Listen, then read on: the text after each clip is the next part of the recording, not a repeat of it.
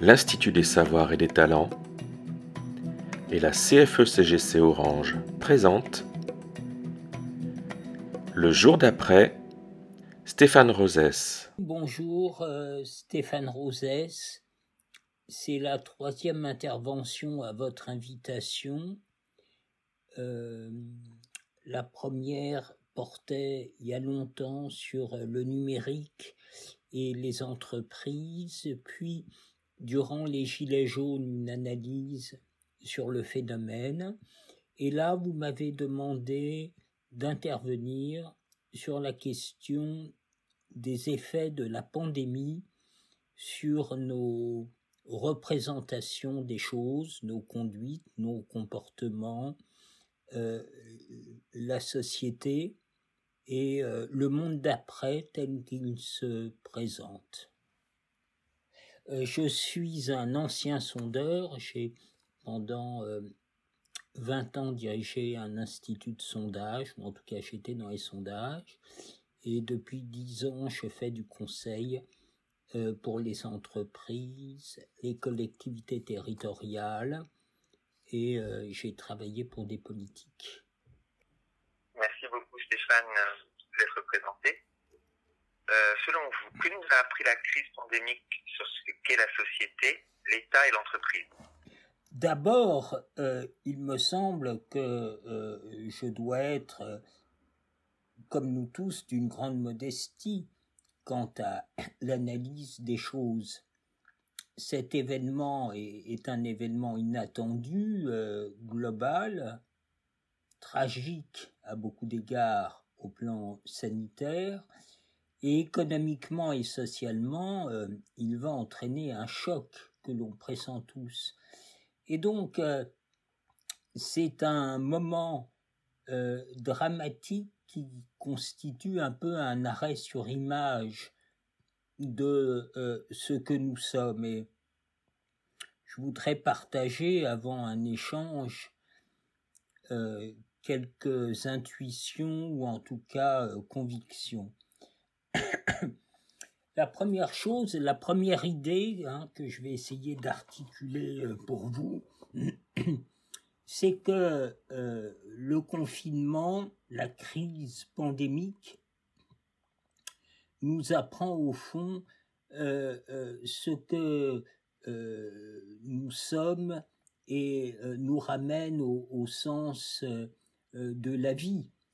Euh, le sens en termes de sensibilité, puisque ceux qui ont été confinés ont été ramenés euh, à la sphère domestique, les gestes du quotidien, la contemplation des proches, des êtres, de la nature, quand au fond la société semble s'arrêter, hormis ceux qui ont été au front, les blouses blanches, les salariés des services publics et les salariés au contact du public. Mais pour les autres, euh, les jeunes, les personnes âgées, euh, ceux qui étaient en télétravail quand même, euh, il y a eu une sorte de retour sur soi. Deuxième sens, ou là la sensibilité hein, de ce que l'on ressent, sens en termes de signification, signification de la vie personnelle, de la vie professionnelle, du rapport au collectif, du rapport aux autres et à la planète. Et puis sens en termes de direction, où va, euh, où va la société, où allons-nous? N'est-ce pas? Et donc, euh, ces éléments-là, évidemment, euh, nous ont appris des choses sur nous-mêmes individuellement.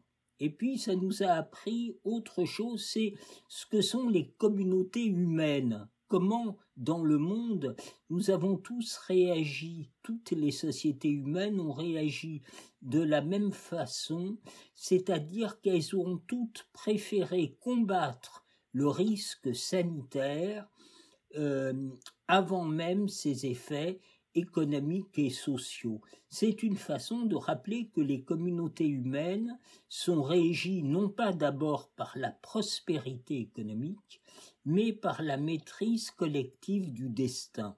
au fond, une pandémie, c'est euh, le risque de mourir de façon contingente pour un virus, et c'est le caractère contingent de cette mort, c'est-à-dire que même si ça peut plus frapper les personnes âgées que les autres, au fond, ça peut toucher un peu tout le monde au hasard, ça remet chacun sur un même pied d'égalité et ça remet en premier ce qui fonde une communauté humaine, c'est nous sommes conscients que nous allons tous mourir un jour, individuellement et collectivement, et nous devons nous assembler pour y faire face. Le troisième enseignement, c'est que, au fond, chaque société conduit différemment la guerre contre la pandémie.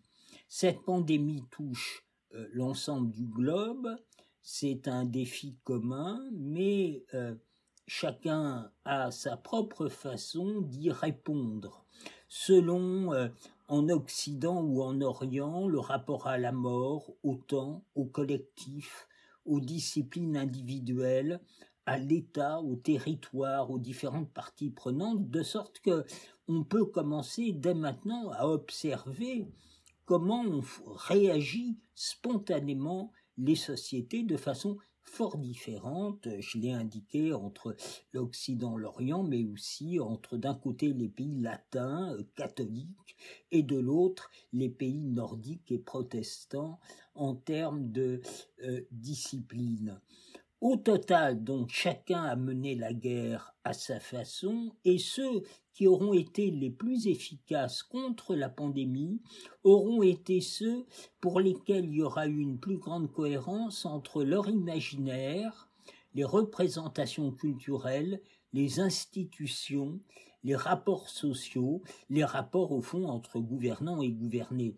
Et là, clairement, euh, si on prend l'Allemagne, son environnement européen, euh, ses institutions, ses façons de faire auront fonctionné de façon tout à fait cohérente. Alors qu'au contraire, la France, dont historiquement l'État est au centre du dispositif, aura eu bizarrement un grand retard de réaction, alors qu'on avait avant nous les exemples chinois et euh, italiens. Les Français se seront aperçus euh, euh, au fond assez vite que leur appareil sanitaire et hospitalier qui pensait être un des meilleurs du monde au fond était totalement défectueux. Ils se seront aperçus qu'il n'y aura pas eu de stock de masques, ils se seront, ils auront été très vite défiants euh, sur la parole des gouvernants encore au travers de cette question des masques et du dépistage et, au fond euh, l'État n'aura pas été à la hauteur de ce qu'attendait le pays, de sorte que les mesures prises par l'État suscitaient euh, défiance et euh, l'État semblait être tatillon sur des choses secondaires au travers d'une administration que l'on connaît et euh, je dirais n'ayant pas anticipé sur les questions essentielles, ayant fait prévaloir un, un principe comptable sur un principe de, précaution. Je dirais autre enseignement au fond ce qu'est la mondialisation. Euh, cette pandémie euh, aura été euh, révélatrice. il y a une contradiction entre l'interdépendance entre les peuples et le repli des peuples. C'est-à-dire que en matière sanitaire, comme avant même la pandémie, la globalisation économique, financière et numérique fait que euh, entre la production et puis ensuite les chaînes de distribution, il y a une interdépendance totale entre les peuples. Et pourtant, chaque peuple euh, se replie, sans doute parce que justement, les peuples ces dernières années ont eu le sentiment qu'ils ne maîtrisaient plus leur destin et donc ils ont commencé à se renfermer. Et on a vu des choses incroyables durant cette pandémie, c'est-à-dire des, rapports de force entre des peuples qui, au lieu de céder, étaient en concurrence. On a tous en tête les exemples des masques qui étaient, euh, euh, je dirais, euh, sur les tarmacs des aéroports, détournés de leur destination initiale parce que vendus finalement aux plus offrants. Et donc il y a eu des, des comportements très féodaux euh, face à cette crise pandémique. Au plan européen, on le sait, l'Union européenne n'a pas été du tout à la hauteur de la situation et les premiers touchés, notamment les Italiens, ont eu vraiment le sentiment qu'ils étaient laissés à eux-mêmes et paradoxalement que euh, les Chinois les aidaient plus que euh, l'Union euh, européenne. Et donc cette pandémie nous rappelle cette contradiction entre une globalisation néolibérale, économique, financière et numérique qui rend des peuples de plus en plus interdépendants et puis des sociétés qui réagissent face à cette crise pandémique à partir de ce qu'ils sont et souvent euh, pas du tout dans des attitudes de coopération mais dans une sorte de euh, sauve qui peut. Euh, je dirais la, la, pandémie nous a aussi appris que on était dorénavant face à des crises systémiques, c'est-à-dire des crises globalisée qui touche les différentes dimensions de toutes les sociétés. Alors il y avait eu la crise de 2008, il y a euh, les crises écologiques et climatiques qui se préparent, et euh, il y a des crises migratoires euh, qui concernent plusieurs pays. Il y a des actions de terrorisme qui concernent également plusieurs pays et donc au fond ces crises systémiques font qu'il n'y a pas d'un côté euh, les questions politiques, les questions sanitaires de l'autre, les questions économiques de l'autre, les questions financières de l'autre, les questions migratoires. On sent que dans le monde tel qu'il est, tout est absolument interconnecté. Euh, pour ce qui concerne les entreprises, hein, puisque vous êtes à Orange, mais là j'attendrai beaucoup de vos interventions, analyses et contributions, la première chose, me semble-t-il, c'est que les entreprises ont découvert euh, leur, euh, à la fois leur force et leur dépendance à l'égard du reste de la société. Euh, d'abord, quand les salariés décident de s'arrêter parce que pour les, conditions sanitaires ne sont pas réunies, eh bien l'entreprise s'arrête. Et on a vu euh, le patron du MEDEF appeler directement les représentants des grands syndicats pour essayer de voir à quelles conditions il était possible de remettre en marche l'activité dans les entreprises, de sorte de faire concilier l'impératif sanitaire et l'impératif économique. Et la ministre du Travail, Muriel Pénicaud, en est avec les dirigeants syndicaux et patronaux à sa vingtième euh, je crois, visio-conférence qui fait le point dans cet état euh, de crise. Deuxièmement, les partenaires sociaux se tournent vers l'État, MEDEF compris, pour prolonger les dispositifs notamment de chômage partiel, car tout le monde attend un choc économique et social très rude euh, en septembre-octobre, et euh,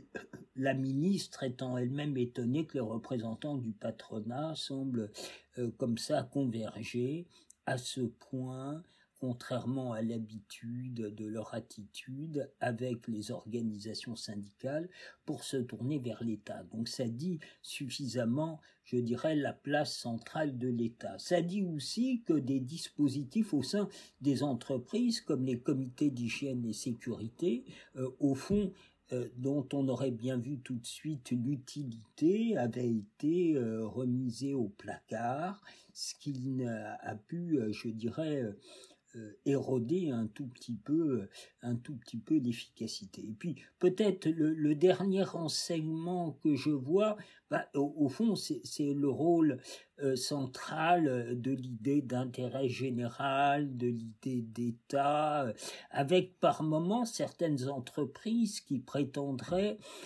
s'occuper de l'intérêt général. On l'a vu quand la grande distribution a été en mesure, du fait de ses expériences, notamment euh, de lien avec l'Asie, de euh, d'acheminer plus rapidement que l'État lui-même dans son incurie euh, des masques, notamment des masques chirurgicaux. Et là, la grande distribution s'est prévalue de remplir une mission d'intérêt général. Donc il y a au fond l'idée d'intérêt général, l'idée de commun revient en avant euh, et là, il y a euh, des, des, postures de superposition où normalement c'est le politique, notamment en France, c'est à l'État d'assumer l'intérêt général, le principe de précaution, l'anticipation, la vision.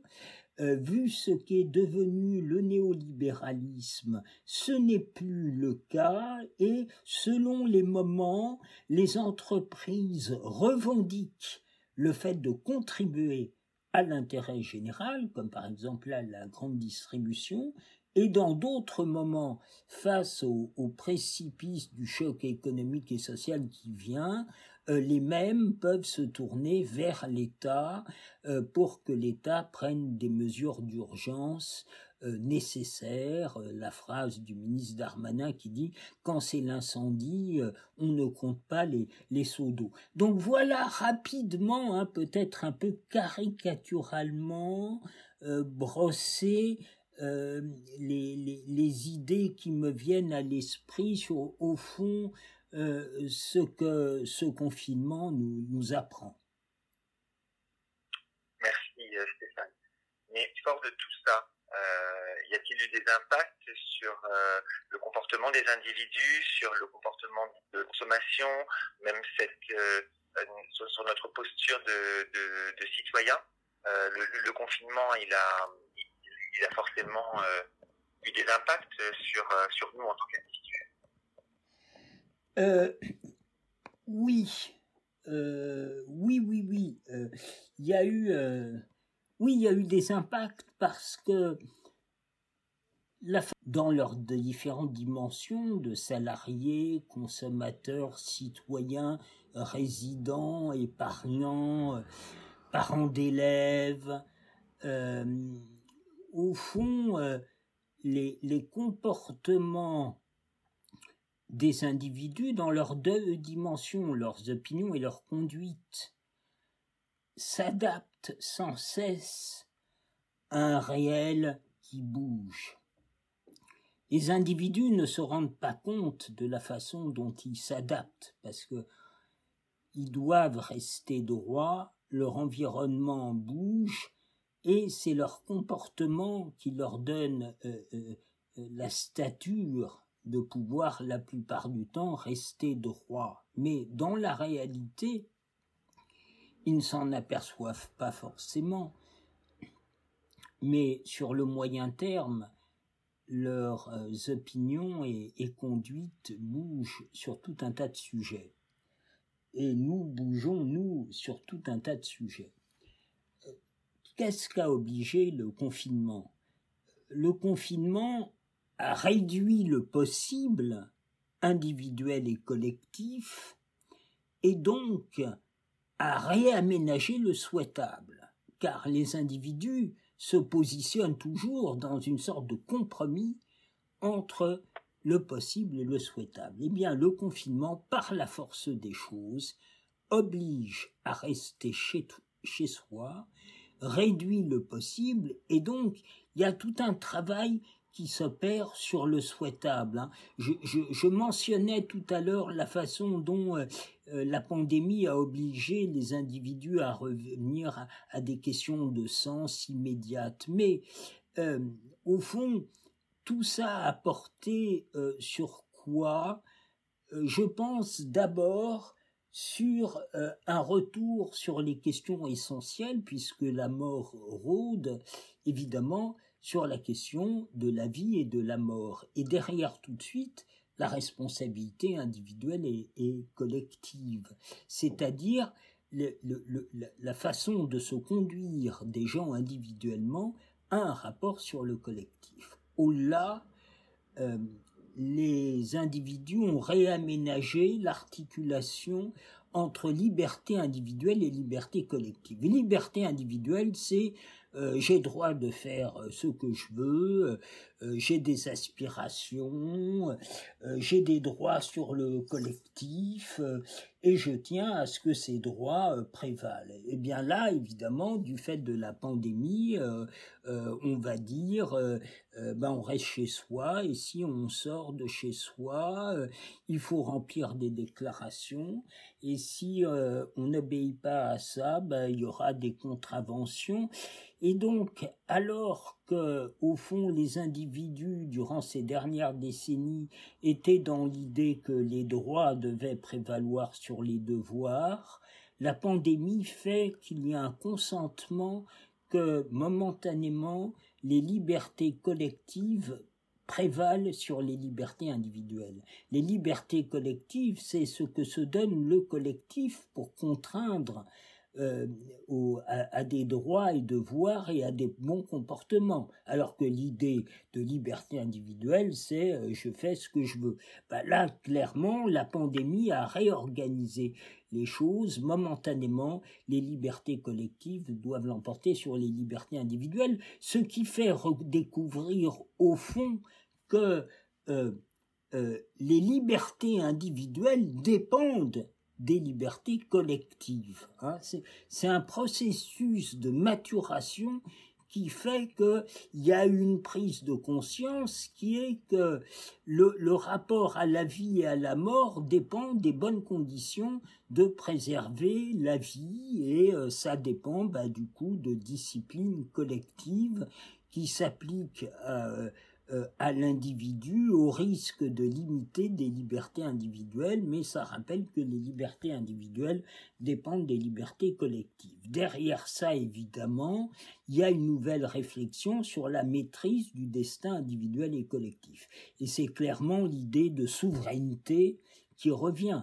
Souveraineté politique, la nation et ses dirigeants doivent pouvoir euh, décider euh, pour euh, le peuple, et puis euh, souveraineté industrielle, souveraineté sanitaire, souveraineté technologique, quand il y a la question des applications de suivi de l'application de suivi des individus pour lutter contre la pandémie Stop Covid. Bref, euh, la question de la souveraineté, d'ailleurs ça a été le sens de la première intervention du président Macron euh, par rapport à la pandémie, euh, y occupait une place très importante. troisième élément, c'est tout ce qui tourne autour des biens communs fondamentaux à garantir. La santé, l'air, l'eau, les lieux publics, les transports, la nature, évidemment, les datas, euh, l'utilisation des datas, notamment en matière sanitaire et euh, environnementale. Euh, peut-être, là, vous direz vos analyses, hein, peut-être les questions aussi de, contact humain, de, téléphonie. Je ne sais pas où en est l'état de vos réflexions. Euh, il y a aussi une réflexion sur les, métiers, la hiérarchie des choses importantes pour une société en termes de métiers. Quels sont les métiers utiles pour la société? Comment rétribuer les métiers utiles et, euh, faire que euh, les, valeurs d'échange dans une société soit indexé sur l'usage et l'utilité pour une société. Alors là, on a bien sûr en tête euh, les personnels de santé en première ligne, euh, les services publics, euh, les enseignants, tous ceux qui contribuent au bon fonctionnement de la société déjà sur ces éléments fondamentaux et, communs. Évidemment, la question de la possibilité, de la nécessité de travailler autrement.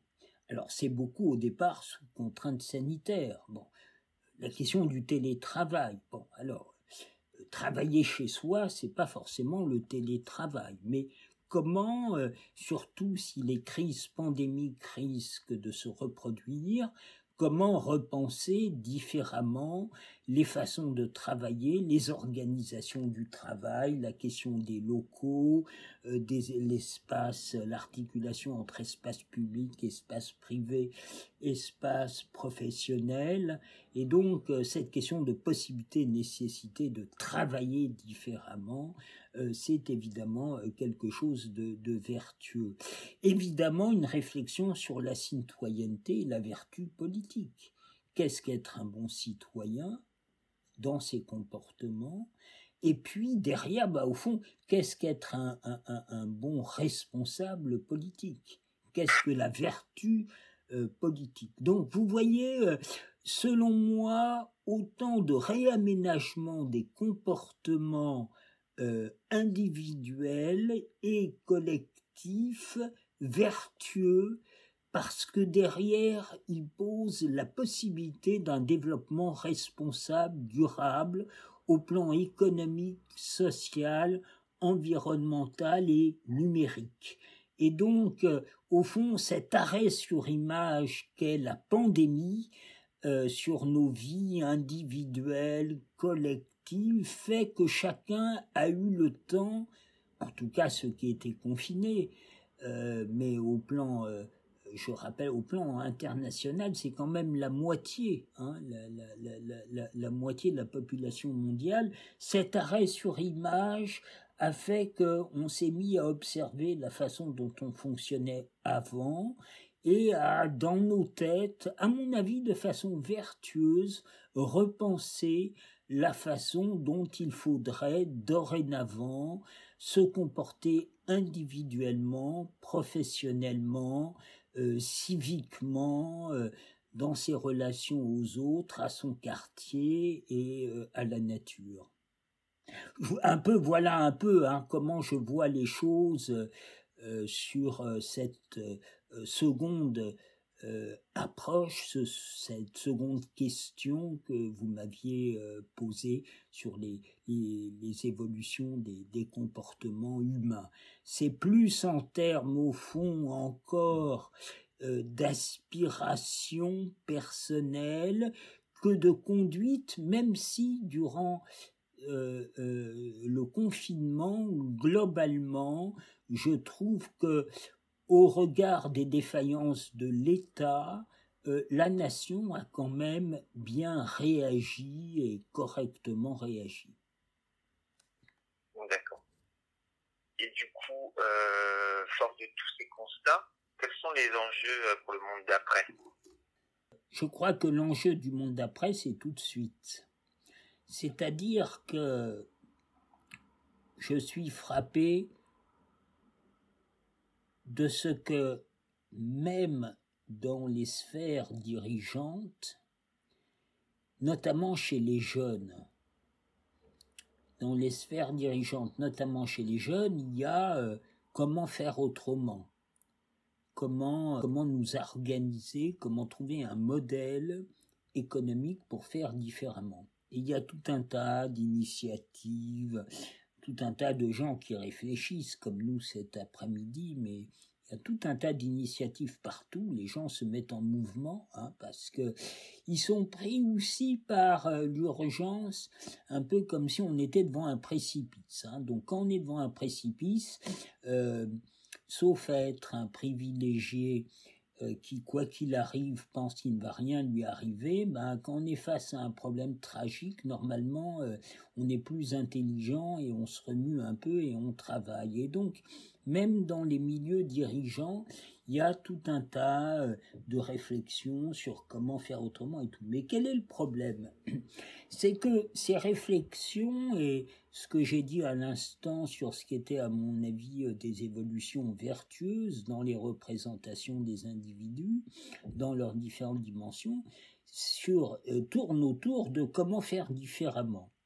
Mais comment faire différemment et comment adapter le réel à nos aspirations, c'est un travail de moyen terme et de long terme. Or, quelle est l'urgence visiblement?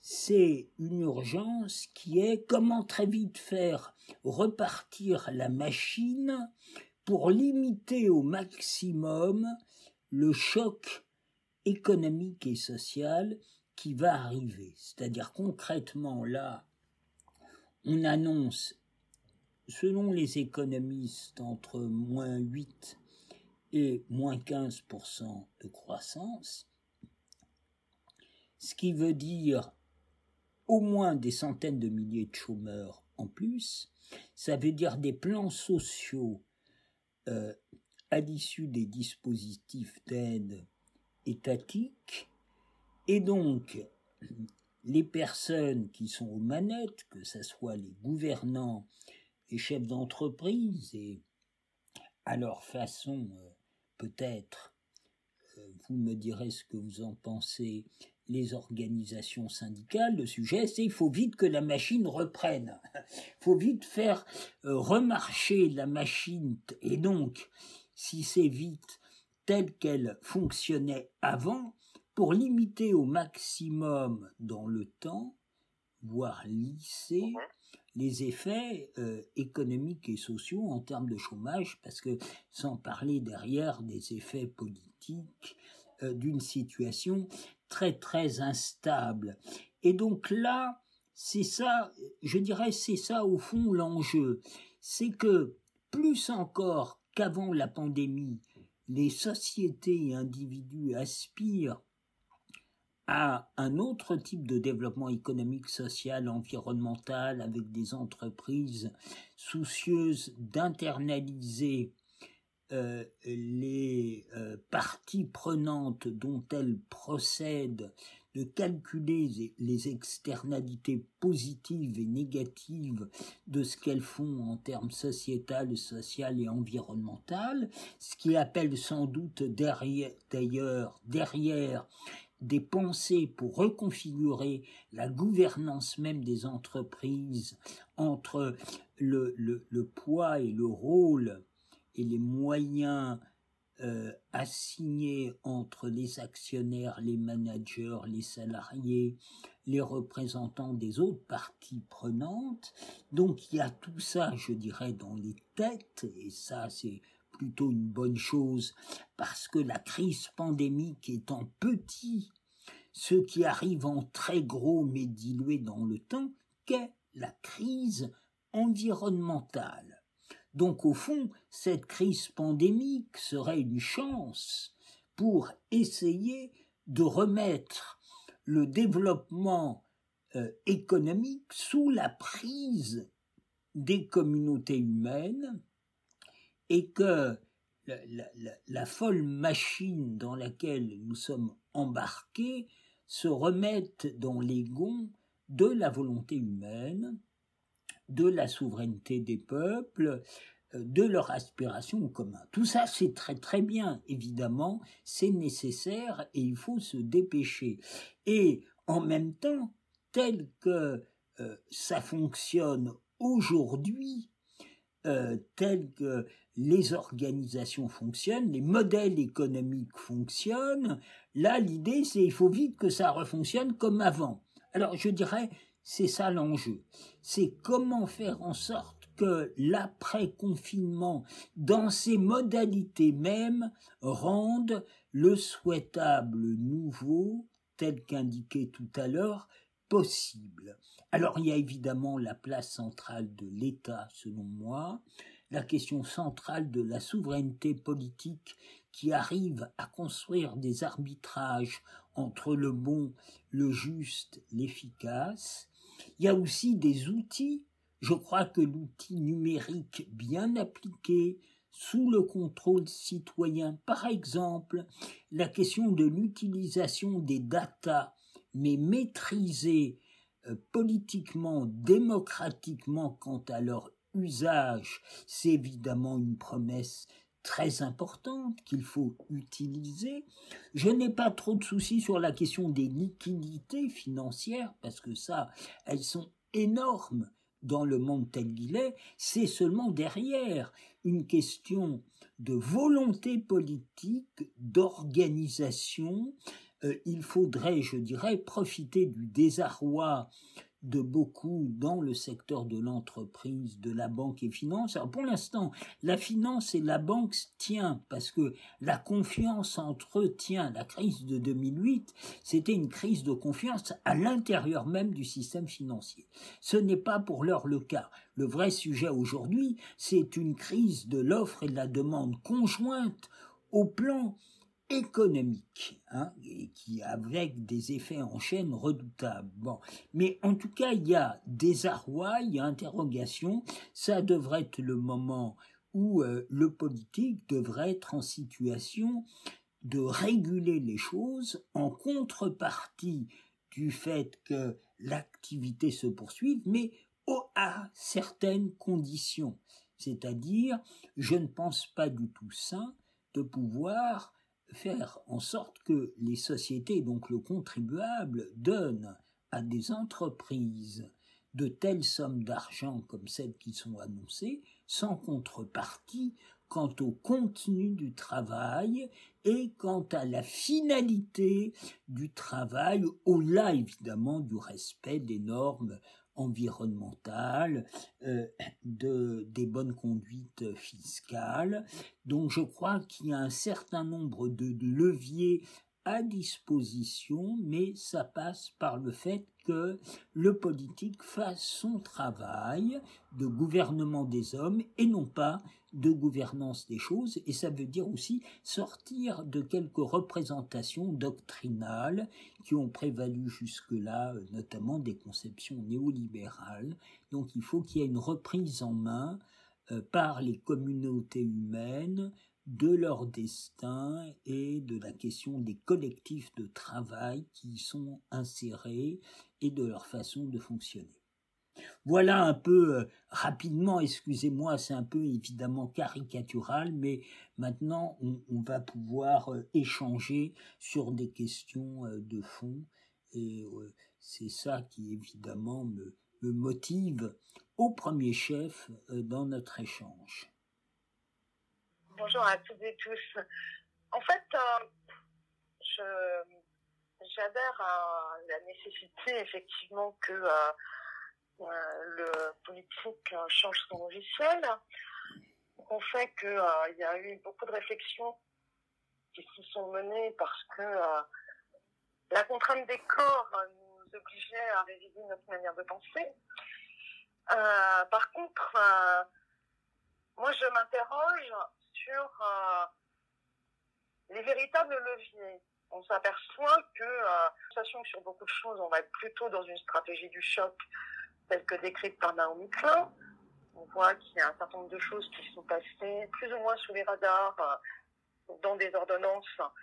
Euh, on ne sait pas quand est-ce qu'on reviendra en arrière, mais en tout cas, pour ce qui concerne par exemple le dialogue social, il a été mis sous contrainte de délai, permettant de passer en information simple et non plus en consultation, euh, et avec un certain nombre de euh, mesures qui redonnaient la main entièrement aux employeurs. Et on a eu l'impression d'avoir un espace de pendant entre finalement quatre personnes qui dessinaient au gouvernement, le Premier ministre, le chef de l'État et leur chef de cabinet respectif, le reste étant un peu euh, sommé de bien vouloir euh, se mettre en rang et euh, suivre les indications qui étaient données, en particulier par le président de la République, hein, puisqu'il a un peu décidé tout seul que le confinement c'était telle date et le déconfinement allait commencer à telle date. Avec pas beaucoup de consultations de la société civile ni des corps intermédiaires. Et dans l'entreprise, on sent exactement la même chose, c'est-à-dire une volonté de reprendre les choses en main, parce que le débat euh, susciterait trop de questions et empêcherait la machine de redémarrer. Sachant que pendant cette crise, on a en grande partie été infantilisé, notamment en France, hein, parce que la manière de euh, devoir signer euh, une attestation dérogatoire pour sortir acheter son pain, c'était quand même quelque chose euh, d'assez terrifiant en termes de vision de la responsabilité citoyenne, dont on peut s'interroger si elle était utile ou pas. Et donc par rapport à ces fortes attentes, au fait qu'on a été mis sous contrainte et que quelque part notre action réelle a été en partie stérilisée, pas pour tout le monde, hein, parce qu'il y en a qui ont profité de l'activité partielle pour aller euh, mener des actions de solidarité absolument remarquables. Ce n'a pas été le cas de ceux qui étaient en télétravail, rêvés à leurs ordinateurs et sommés à une réunion, web conférence, etc. Et du coup, est-ce qu'on est vraiment, de votre point de vue, en capacité de euh, se saisir des choses Parce que les citoyens ont beaucoup d'attentes, mais s'ils n'ont pas cherché qu'ils attendent avec les dents, je ne crois pas qu'on puisse s'attendre de miracles du pouvoir. On voit déjà que euh, revalorisation de l'hôpital, ah bah il y aura une médaille, une prime, les heures sup sont même pas payées, et euh, le plan de financement de l'hôpital, on repart dans du partenariat public-privé avec euh, du financement, y compris pour des cliniques privées qui n'avaient pas les mêmes problèmes d'endettement, et pas du tout les réponses qui sont attendues sur le fond par l'ensemble des citoyens. Et du coup, euh, ça va être quoi les leviers? Pour l'instant, tout est tranquille parce que personne n'envisage d'aller euh, se serrer dans les manifs. Mais la crise euh, sociale, j'allais dire, la demande sociale qui s'était exprimée par les Gilets jaunes à l'occasion de la réforme des retraites est loin d'être éteinte et pour l'instant, les réponses ne sont pas du tout à la hauteur. J'entends tout à fait, j'entends tout à fait ce que vous dites, mais je voudrais m'inscrire en faux contre la théorie du choc en ce que la théorie du choc, c'est presque trop optimiste. La théorie du choc de Naomi Klein. La théorie du choc voudrait que quelque part il y ait des gens qui aient une intentionnalité non seulement pour s'enrichir, certes, mais pour mettre les gens dans un état de sidération, de sorte de faire avancer leur petit business. C'est une théorie trop optimiste en ce que,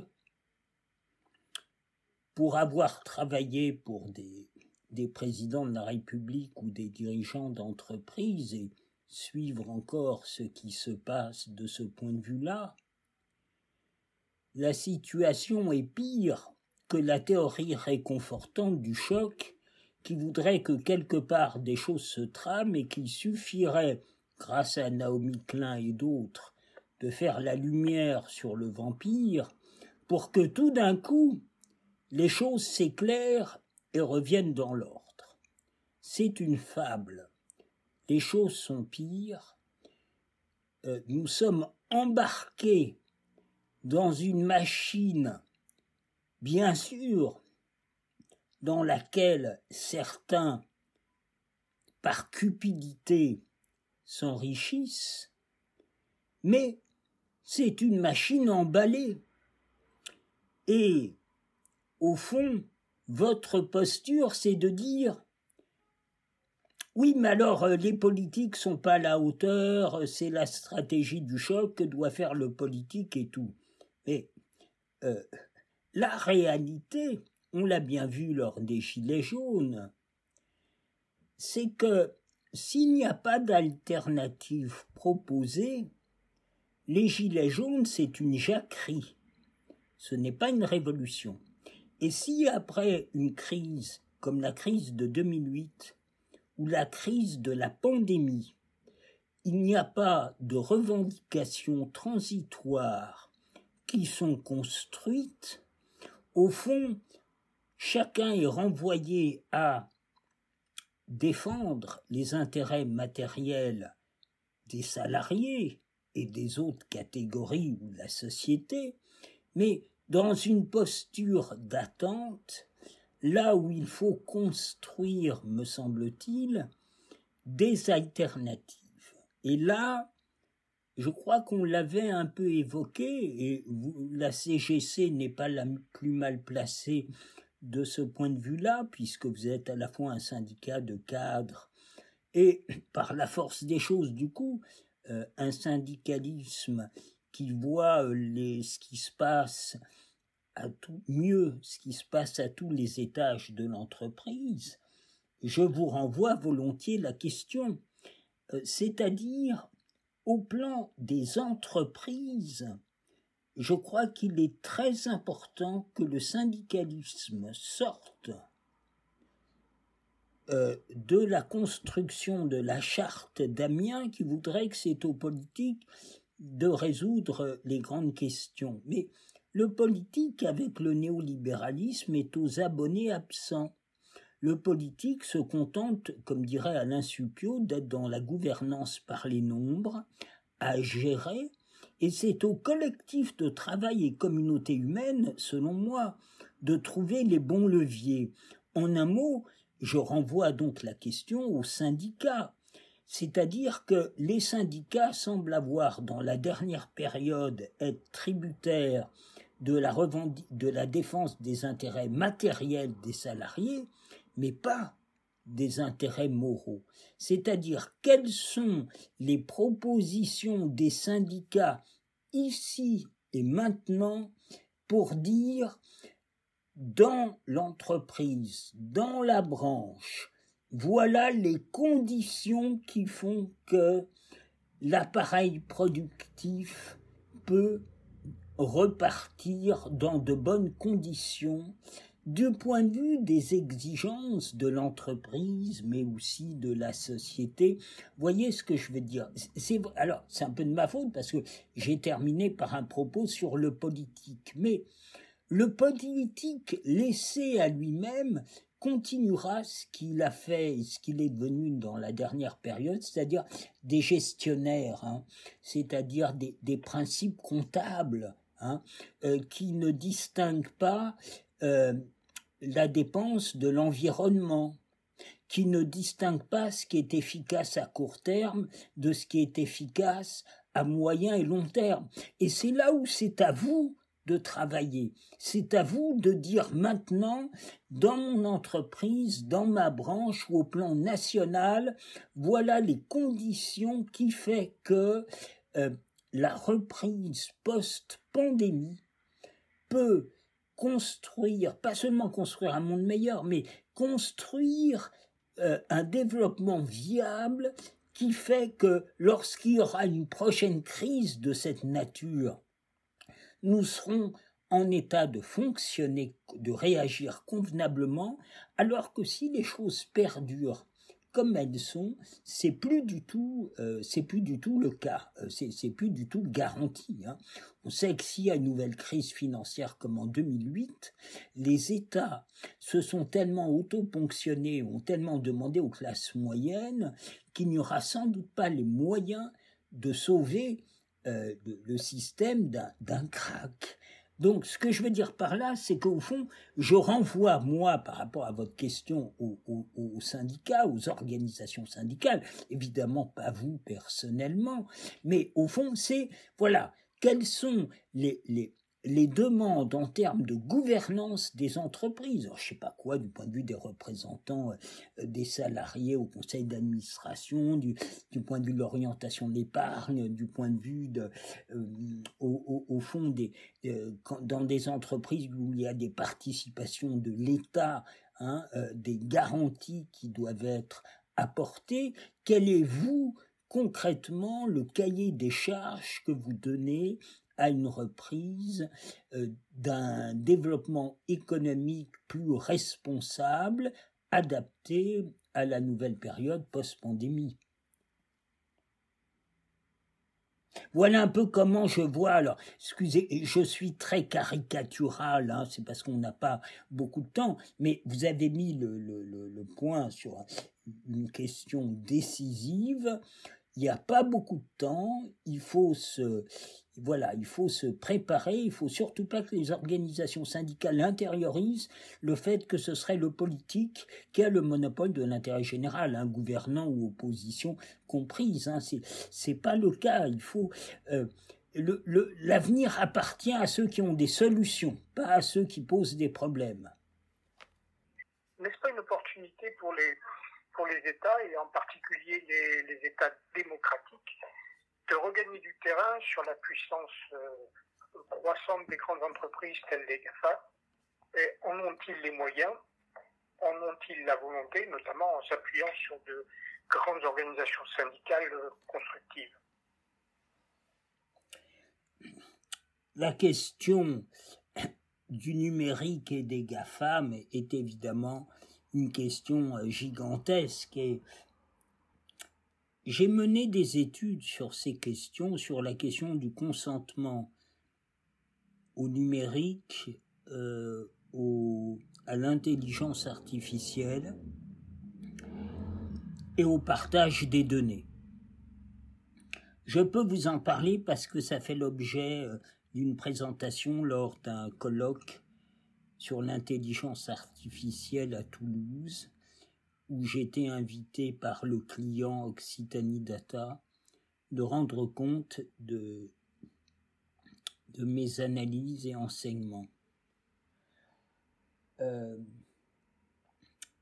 la conclusion que j'en ai tirée, après avoir mené des études assez poussées, c'est que l'Europe a perdu la bataille par manque d'ambition par manque de compréhension du génie européen et manque de défense de notre génie au, profit de doctrines en matière de recherche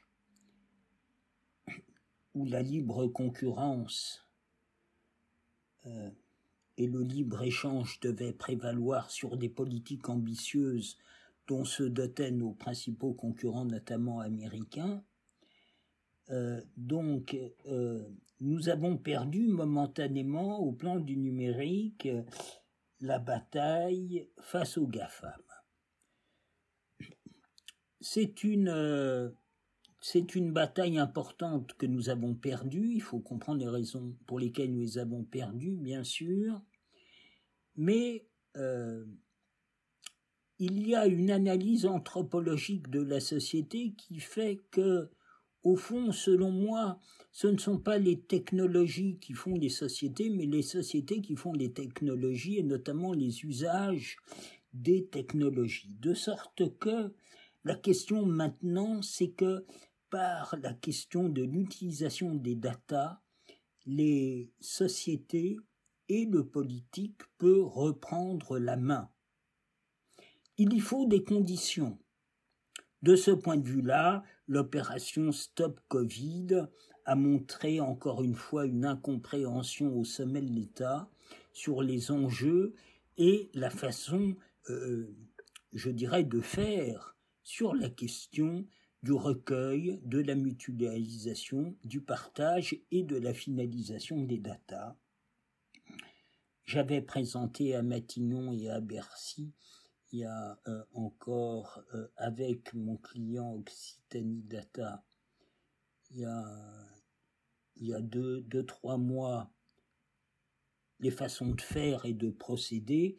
Comme d'habitude, euh, l'État, avec une approche anglo-saxonne des choses, a procédé à l'inverse et donc évidemment il y a une levée bouclier sur le dispositif mais en un mot, on le voit à Toronto où Google a dû se retirer du projet de Toronto euh, et au travers d'un certain nombre d'exemples, la question de la maîtrise de l'utilisation des datas est l'occasion, comme le saumon qui remonte le fleuve, de remonter sur ce qui fait euh, le cœur atomique de la question des GAFAM. C'est-à-dire que c'est la prise citoyenne nécessaire et possible sur l'utilisation des données qui doit permettre de réguler et euh, d'encadrer euh, ce que font euh, les GAFAM. On a perdu un certain nombre de batailles, y compris en France, quand il s'est agi de monter un cloud à la française et au plan européen, mais je crois que c'est par cette modalité. Alors là, pour le coup, effectivement, euh, la volonté politique est quelque chose de très important. Donc il faut à la fois des politiques compétents sur ces questions, il n'y en a pas beaucoup.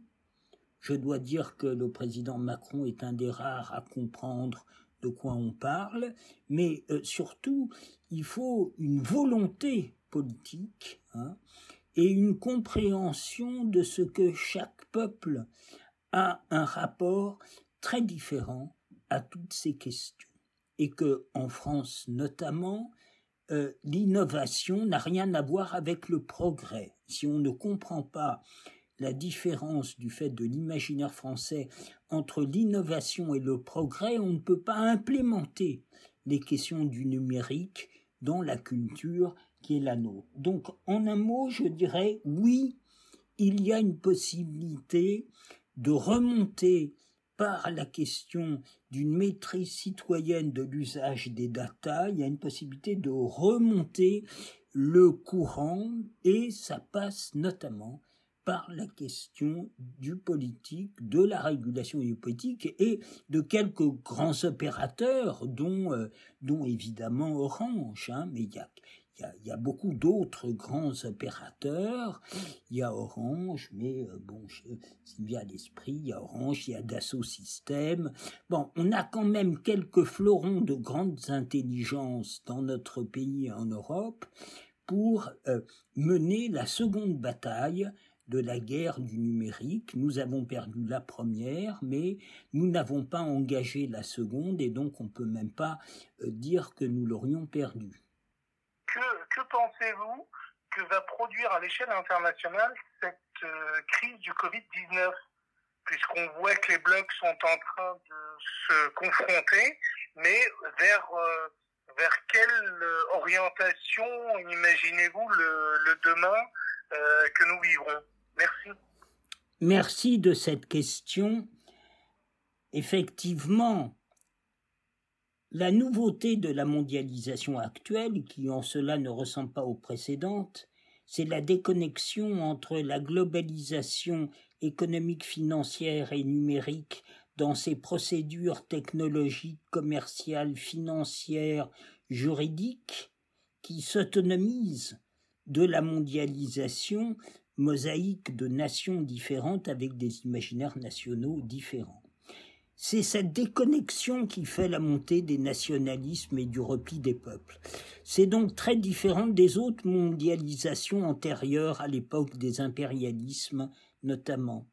Et donc il faut bien comprendre la singularité euh, du repli des peuples actuels et donc penser ensemble, contrairement aux néolibéraux et ou à des marxistes vulgaires, euh, les questions culturelles, de croyances, les questions politiques, les questions institutionnelles, économiques, sociales et numériques. Donc, euh, on ne peut pas penser que, et c'est ce que montre cette crise sanitaire, l'économie fasse la société. C'est ce que j'ai longtemps cru, j'ai été économiste de formation, j'ai enseigné à HEC, et il m'a fallu beaucoup de temps pour comprendre que ce n'était pas ça le moteur de l'histoire, que le moteur de l'histoire n'était pas des rapports économiques, mais plutôt la façon dont les sociétés tissaient ensemble ce que j'appelle leur imaginaire, et les liens entre les questions de représentation culturelle, les questions politiques, les questions économiques, les rapports sociaux, la question des technologies euh, et la façon dont elles s'appropriaient le réel, changeant sans cesse au travers de ces représentations. Alors, tout ça pour dire simplement que si rien ne se passe, nous allons, selon moi, vers au nationalisme, vers les nationalismes et la guerre, parce que les modalités de la globalisation néolibérale, en déstructurant les imaginaires des peuples, les font en réaction revenir aux formes archaïques de ce qu'ils étaient, dont ensuite mécaniquement ils ne pourront résoudre euh, les tensions internes, non pas dans la coopération, mais dans l'affrontement aux autres. Et donc, la solution que je mets en avant, c'est ce que j'appelle réparer les imaginaires nationaux, c'est-à-dire acter que chaque peuple est différent, chaque peuple a un modèle, et que ce qui fait harmonieusement, ce qui pourrait faire harmonieusement et démocratiquement tenir ensemble le monde avec des peuples si différents, plutôt qu'ils ne se construisent une existence contre les autres peuples, mais ils la construisent avec les autres peuples. Et de ce point de vue-là, les crises sanitaires, les crises migratoires et surtout les crises écologiques pourraient être une chance, car d'évidence, c'est bien quelque chose que nous avons tous en commun, que sont, euh, ne serait-ce tout simplement que la question euh, euh, du climat, de la biodiversité. Vous le savez, le confinement a fait revenir le CO2 dans des proportions acceptables. Quel est le sujet des sociétés? C'est que chacun veut plus qu'hier. Pour certains, c'est légitime, ils n'ont rien. Pour d'autres, c'est absolument illégitime. Euh, pour d'autres encore, c'est la cupidité. Et donc, il faut le retour du politique et des imaginaires nationaux qui arbitrent différemment selon les pays la question du bon, du juste et de l'efficace. Les pays qui ont bien résisté à la pandémie étaient les pays qui menaient la guerre à partir de la cohérence de ce qu'ils étaient. Euh, eh bien, euh, ce qui a fait la réussite de la COP 21, c'était l'idée qu'il fallait fixer des, des, des, objectifs de finalité et de laisser ensuite chaque peuple de façon volontaire aller à ça. Donc je pense que pour éviter les nationalismes et la guerre, il faut euh, faire rentrer la globalisation néolibérale dans le lit de la mondialisation, qui est une mosaïque de peuples divers, et euh, ensuite poser la question des grands projets structurants. Euh, L'Union européenne est le laboratoire d'une pensée néolibérale, ce que sont devenues les institutions européennes depuis l'acte unique et, et Maastricht. Ça partait d'une idée fausse que, en menant des politiques uniques, on allait rapprocher les peuples. Il se passe l'inverse. Donc, euh, ce qui s'est passé pendant la crise pandémique est très inquiétante parce que normalement il aurait dû y avoir au plan européen une coopération basée sur les complémentarités de nos intelligences et de nos génies. Au lieu de cela, euh, ça a été euh, le chacun pour soi. Donc, il faut très vite que les modalités de la globalisation soit fondée sur des grands projets structurants.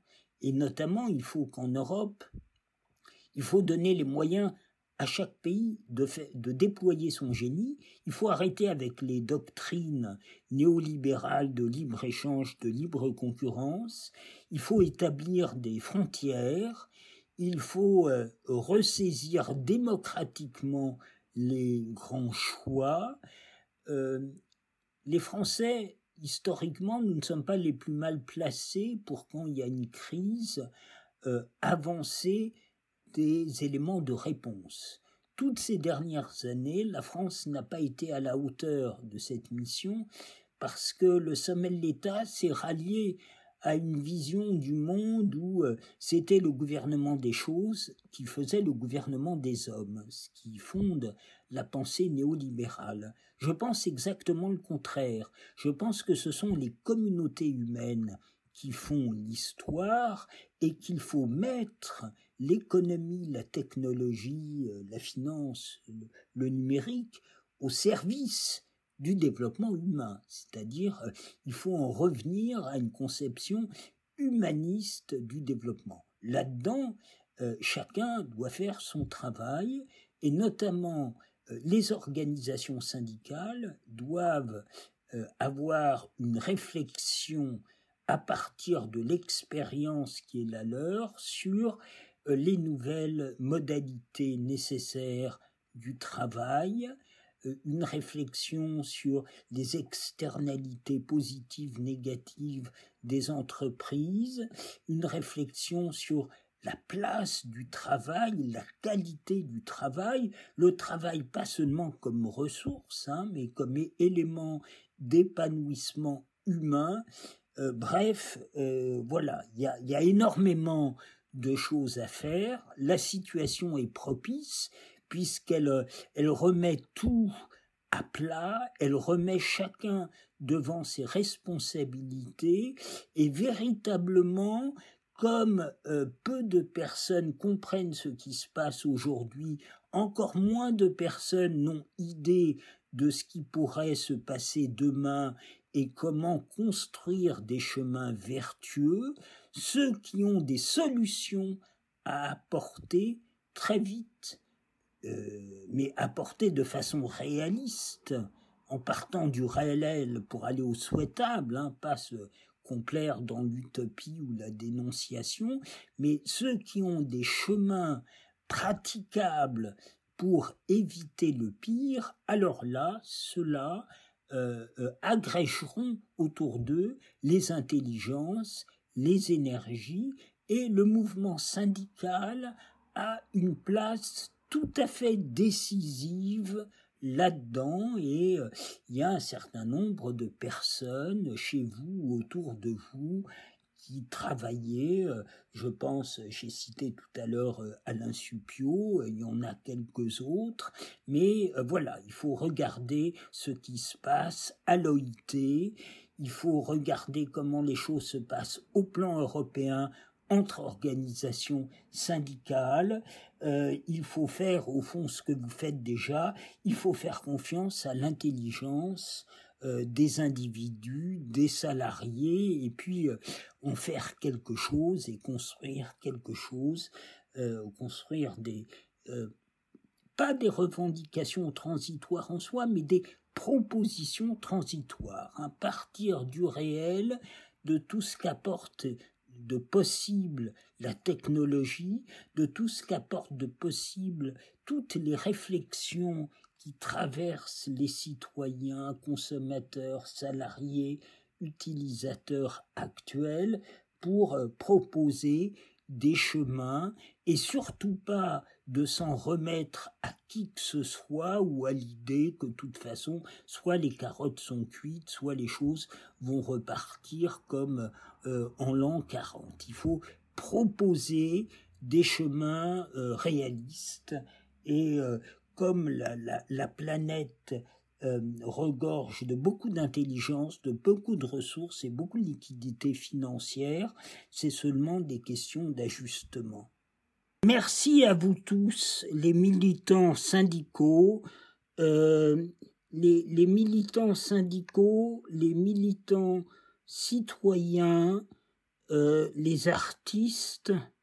Euh, vous êtes le sel de la terre et vous détenez avec nos jeunes les clés de l'avenir. Donc merci à tous pour ce que vous faites.